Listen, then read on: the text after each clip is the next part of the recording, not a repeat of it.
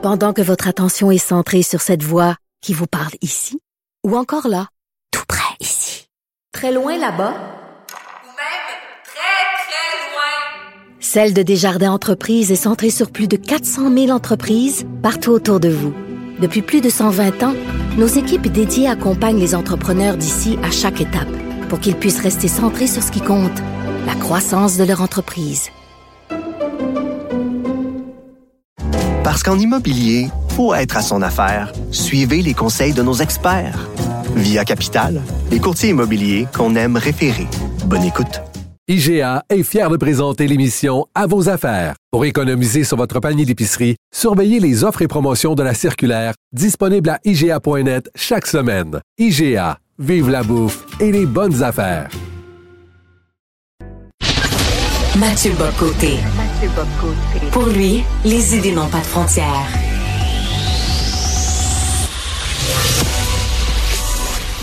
Au contraire, les idées mènent le monde.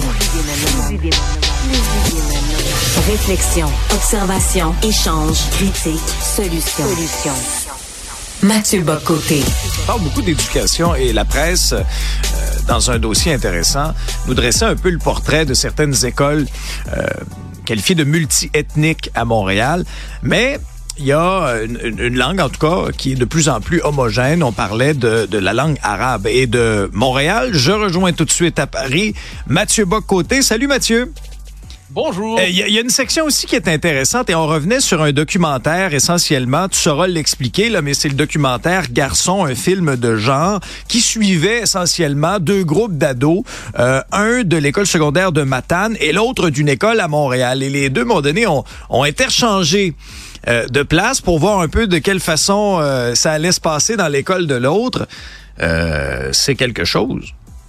Ben, en fait, on voit, c'est à ce moment-là, je dirais que les slogans qu'on nous tambourine, qu'on nous répète, qu'on nous claironne sans arrêt, c'est-à-dire la diversité est une richesse, il suffit de se rencontrer pour mieux se comprendre, tout ça, euh, à quel point, quelquefois, la réalité ne correspond pas toujours au slogan. Moi, ce qui, donc, c'est un, petit encadré dans l'article de la presse. Hein. Pour ça, hier, parce qu'on en a parlé, je, je, je, suis revenu surtout sur un élément qui me semblait important, c'est les effets de la concentration ethnique dans certaines écoles à Montréal, qui fait en sorte que les jeunes issus de l'immigration ne rencontrent jamais les gens de la société d'accueil, sauf de manière euh, accidentelle, résiduelle. Mais là, il y avait un encadré que j'ai laissé de côté, mais je me suis dit, il faut y revenir quand même. Et pourquoi? Parce que dans cet encadré, tu, le disais, il y a des, euh, jeunes qui sont euh, devenir, de, devaient venir de Gaspésie et aller euh, dans une école à Montréal, puis après ça, les jeunes de Montréal aller dans une école en Gaspésie. Et comment les jeunes de Matane sont accueillis lorsqu'ils arrivent à Montréal? Eh bien, ils sont accueillis sur le mode, mais qui sont ces blancs qui nous envahissent? Euh, on les traite de blancs à la manière d'une insulte, c'est-à-dire, euh, on n'est pas loin du sale blanc qu'on entend très souvent en France.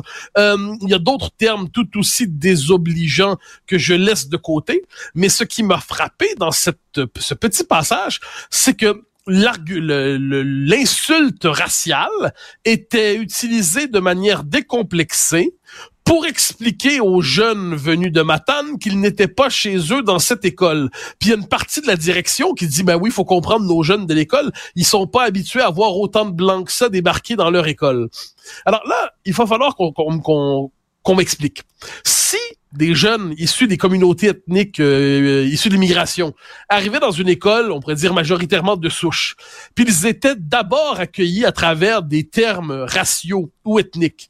Je pense que tout le Québec au grand complet dénoncerait quelque chose comme du racisme. On dirait, je suis désolé, mais on n'interpelle pas les gens sur des bases raciales. On ne dit pas, euh, tiens, le noir, tiens, l'arabe, tiens, le latino, puis encore moins si on y ajoute un terme dépréciatif. Pourquoi se fait-il que lorsque c'est des jeunes issus de Matane, donc des Québécois de souche, entre guillemets, euh, lorsqu'ils se présentent comme tels, on peut les présenter comme des blancs envahisseurs sans que cela ne soit vu euh, présenté comme du racisme? On va nous présenter ça dans l'article de la presse comme c'est condamnable, c'est, ça relève de l'incivilité. Mais on n'utilise pas le mot racisme.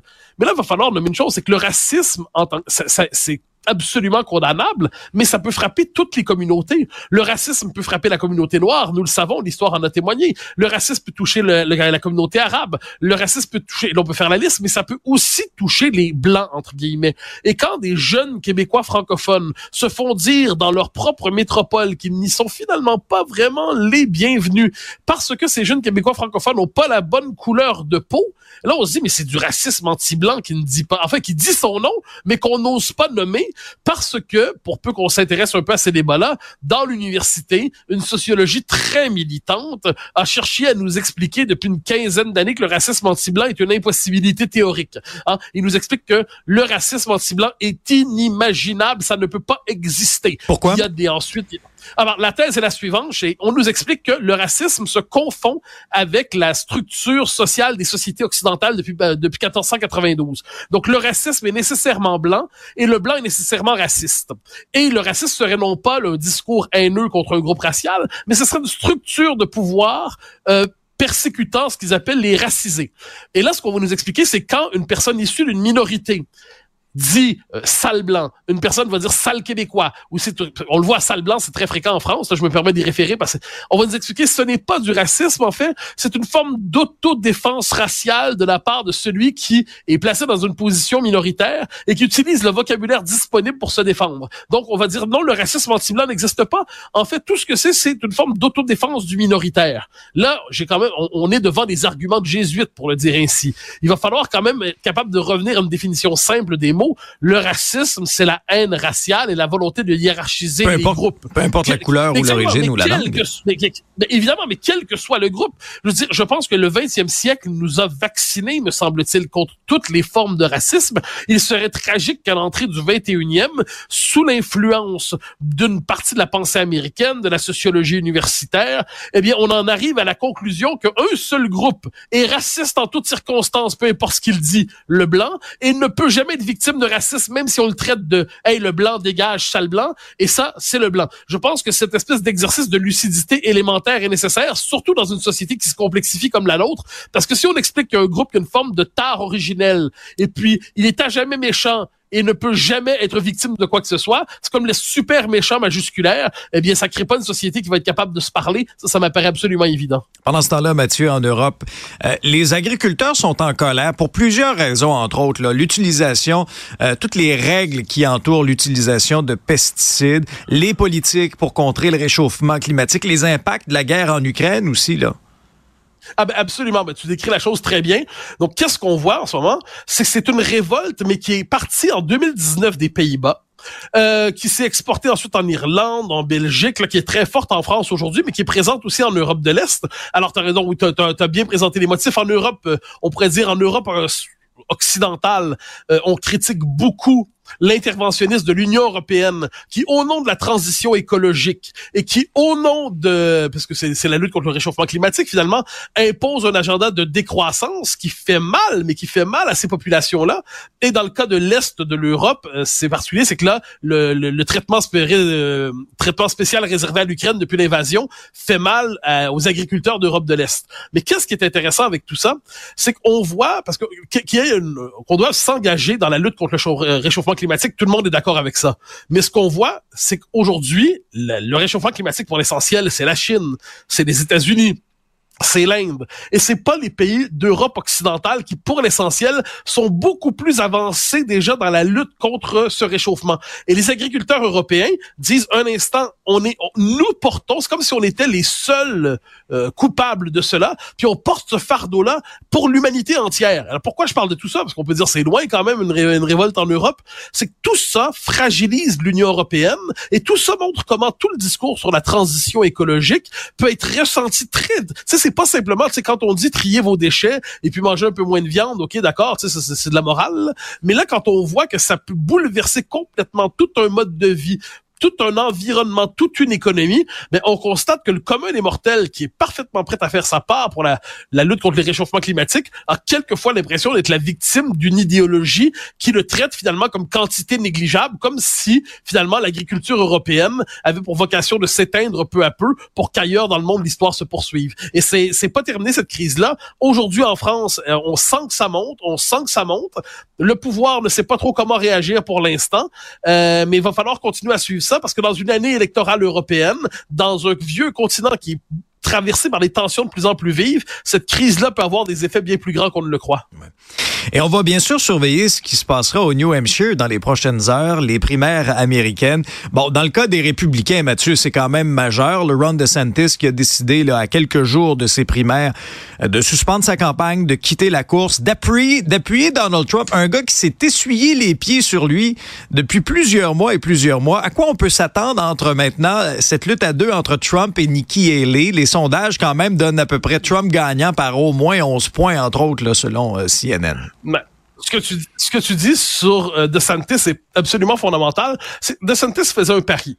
Il disait Trump ne pourra pas se représenter. C'est pas possible. Il est à jamais marqué par les événements du Capitole. Il est trop vieux. Euh, bon. Et il se disait, moi, je serai le Trumpisme sans Trump. Puis plus encore, moi, je suis le Trumpisme avec des résultats parce que j'ai transformé la Floride, dit-il, en laboratoire anti-woke et ainsi de suite. Donc, suivez-moi. Ce que j'ai fait en Floride, je vais le faire à la grandeur du pays. Et là, ce qu'on a vu, c'est que l'homme, euh, son pari, euh, puisqu'on on lui a fait beaucoup de reproches, mais avec raison, c'était pas le campaigner que plusieurs espéraient, mais le fait est que son pari ne tenait que si Trump n'était pas là. Dès lors que Trump était là, DeSantis était comme une forme de figure politique un peu inutile dans le paysage. Euh, et d'ailleurs, Trump l'a massacré, le moins qu'on puisse dire. Et là, il s'est humilié en s'y ralliant, les, mais vraiment de manière euh, sur le mode de la génuflexion, probablement parce qu'il veut préserver ses chances pour les fois suivantes. On comprend. Mais là, finalement, ce qu'on voit dans cette lutte en Nikki et Donald Trump, c'est la, c'est deux conceptions du Parti républicain qui s'affrontent. Ça aurait été plus clair, si je peux me permettre, si ça avait été entre DeSantis et, euh, et Nikki Haley, parce que là, on aurait eu deux idéologies sans le côté farfelu et ubuesque et Caligula et Néron tout à la fois de, de Trump, euh, qui est quand même un personnage... Euh, original. Ah, faut lui donner ça.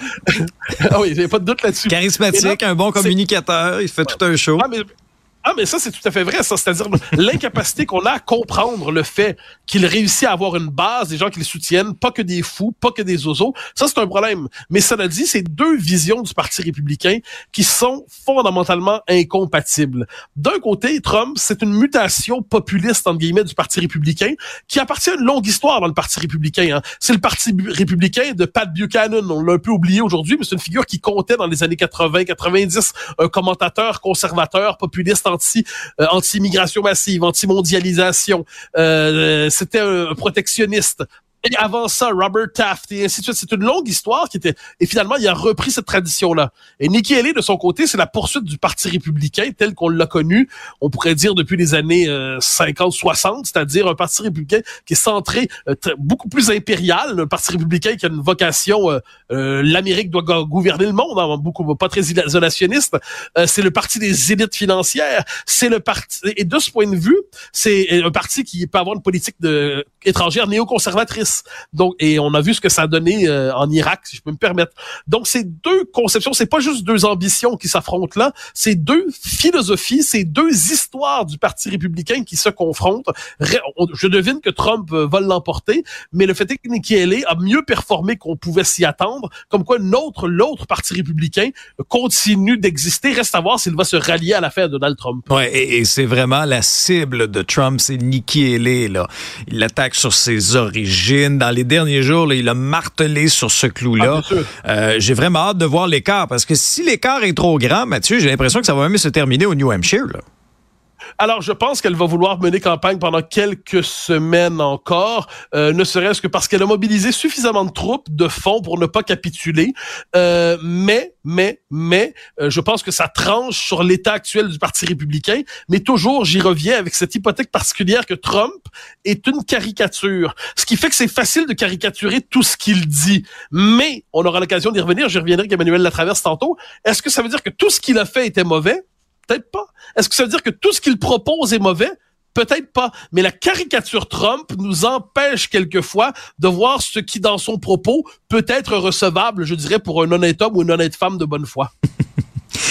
Merci Mathieu. Bon épisode. Merci.